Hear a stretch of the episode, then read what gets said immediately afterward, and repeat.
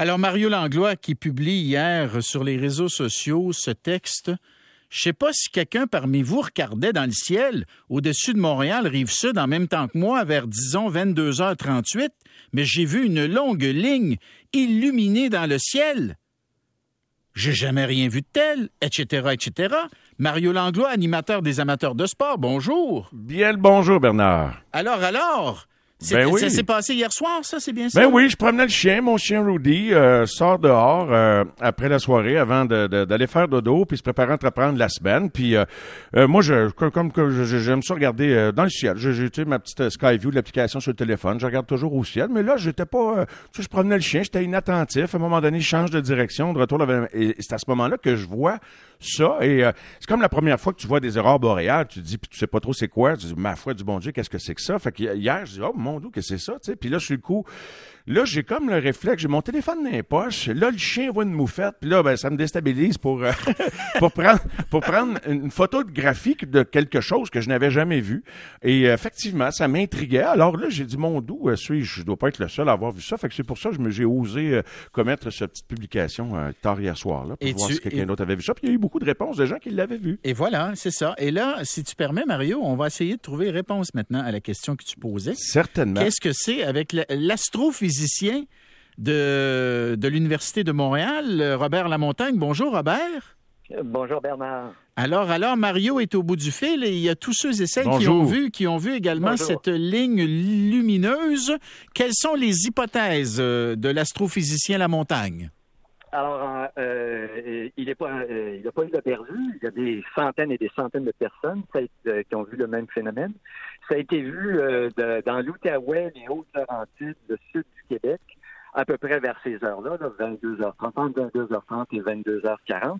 Oui. Et en fait, ce sont des satellites, un train de satellites, si on peut dire, euh, qui a été lancé euh, vendredi en fin d'après-midi vers euh, 5h30. Euh, c'est une série de petits satellites qui font partie du réseau Starlink de Elon Musk, euh, qui vise à assurer une couverture Internet un peu partout sur les planètes, particulièrement dans les régions où l'Internet euh, haute vitesse est plus difficile euh, d'accès. Alors donc, euh, les satellites ont été lancés. On en a lancé 53 d'un seul coup. Enfin, ça part ça décolle avec une seule fusée. Une fois rendu euh, dans l'espace, on les déploie un, après l'autre à la queue leu Et pendant quelques jours, ces satellites tournent autour de la Terre et ils se suivent très, très proches les uns des autres. Euh, si on ne porte pas attention ou si on n'a pas de, de- de jumelles, on voit en fait euh, une ligne lumineuse dans le ciel qui, qui prend une ou deux minutes là, à traverser le ciel.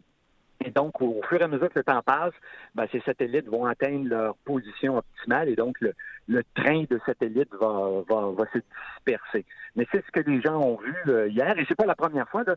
depuis euh, quelques années, on en voit ce genre de, ce genre de, de lancement. Ah, Et ça, c'est une certitude? C'est une certitude pour vous, euh, M. Lamontagne? Ah, absolu- absolument, parce qu'on Ouais. est capable de. euh, Il y, a des- il y a des applications qui permettent de euh, suivre en temps réel Oui. où se trouvent les satellites de Starlink. Euh, on n'a qu'à googler ça, euh, euh, Starlink euh, Network euh, Map ou quelque chose du genre, et euh, ça nous donne, euh, pour un endroit précis, à quel moment les satellites passent au-dessus. euh, disons de, de Montréal ou d'Ottawa ou de Sainte-Agathe. Euh, et, on voit littéralement, il y présentement, il y a près de 2100 de ces satellites.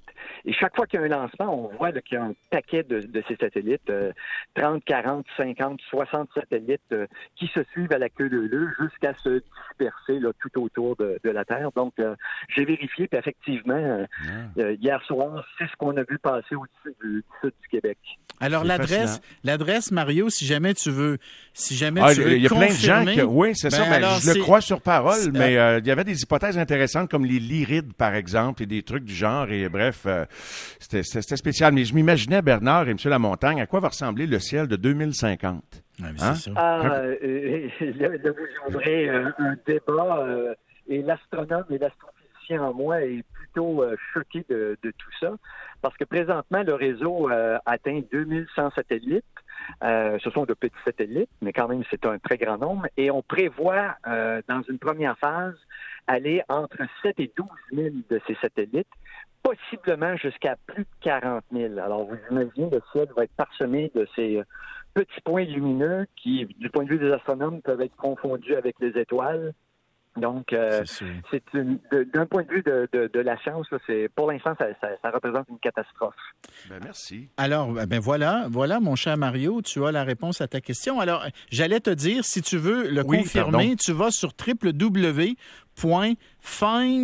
comme trouver, F-I-N-D, Starlink www.findstarlink.com et c'est là que le prof Lamontagne donc euh, a pu confirmer les informations qu'il vient de nous transmettre, mon cher Mario. Ben oui, ben oui. Parmi les gens qui euh, ont écrit là euh, sur sur ma publication, beaucoup de gens me, dirigeaient vers là, mais je me gardais un petit 2-3% de scepticisme avant d'avoir la réponse d'un scientifique là. Alors voilà. Mais merci beaucoup. Ce que nous t'avons. Le, scepticisme est toujours sain.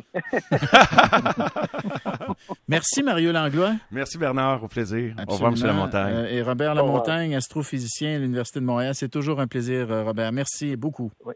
À une prochaine. Au revoir. À la prochaine, à la prochaine. Alors voilà, on s'en va à la pause. Au retour, on parle avec Valérie Baudouin de cette histoire-là. Dangereux prisonnier accusé de meurtre euh, en Alabama qui est en fuite avec une agente correctionnelle.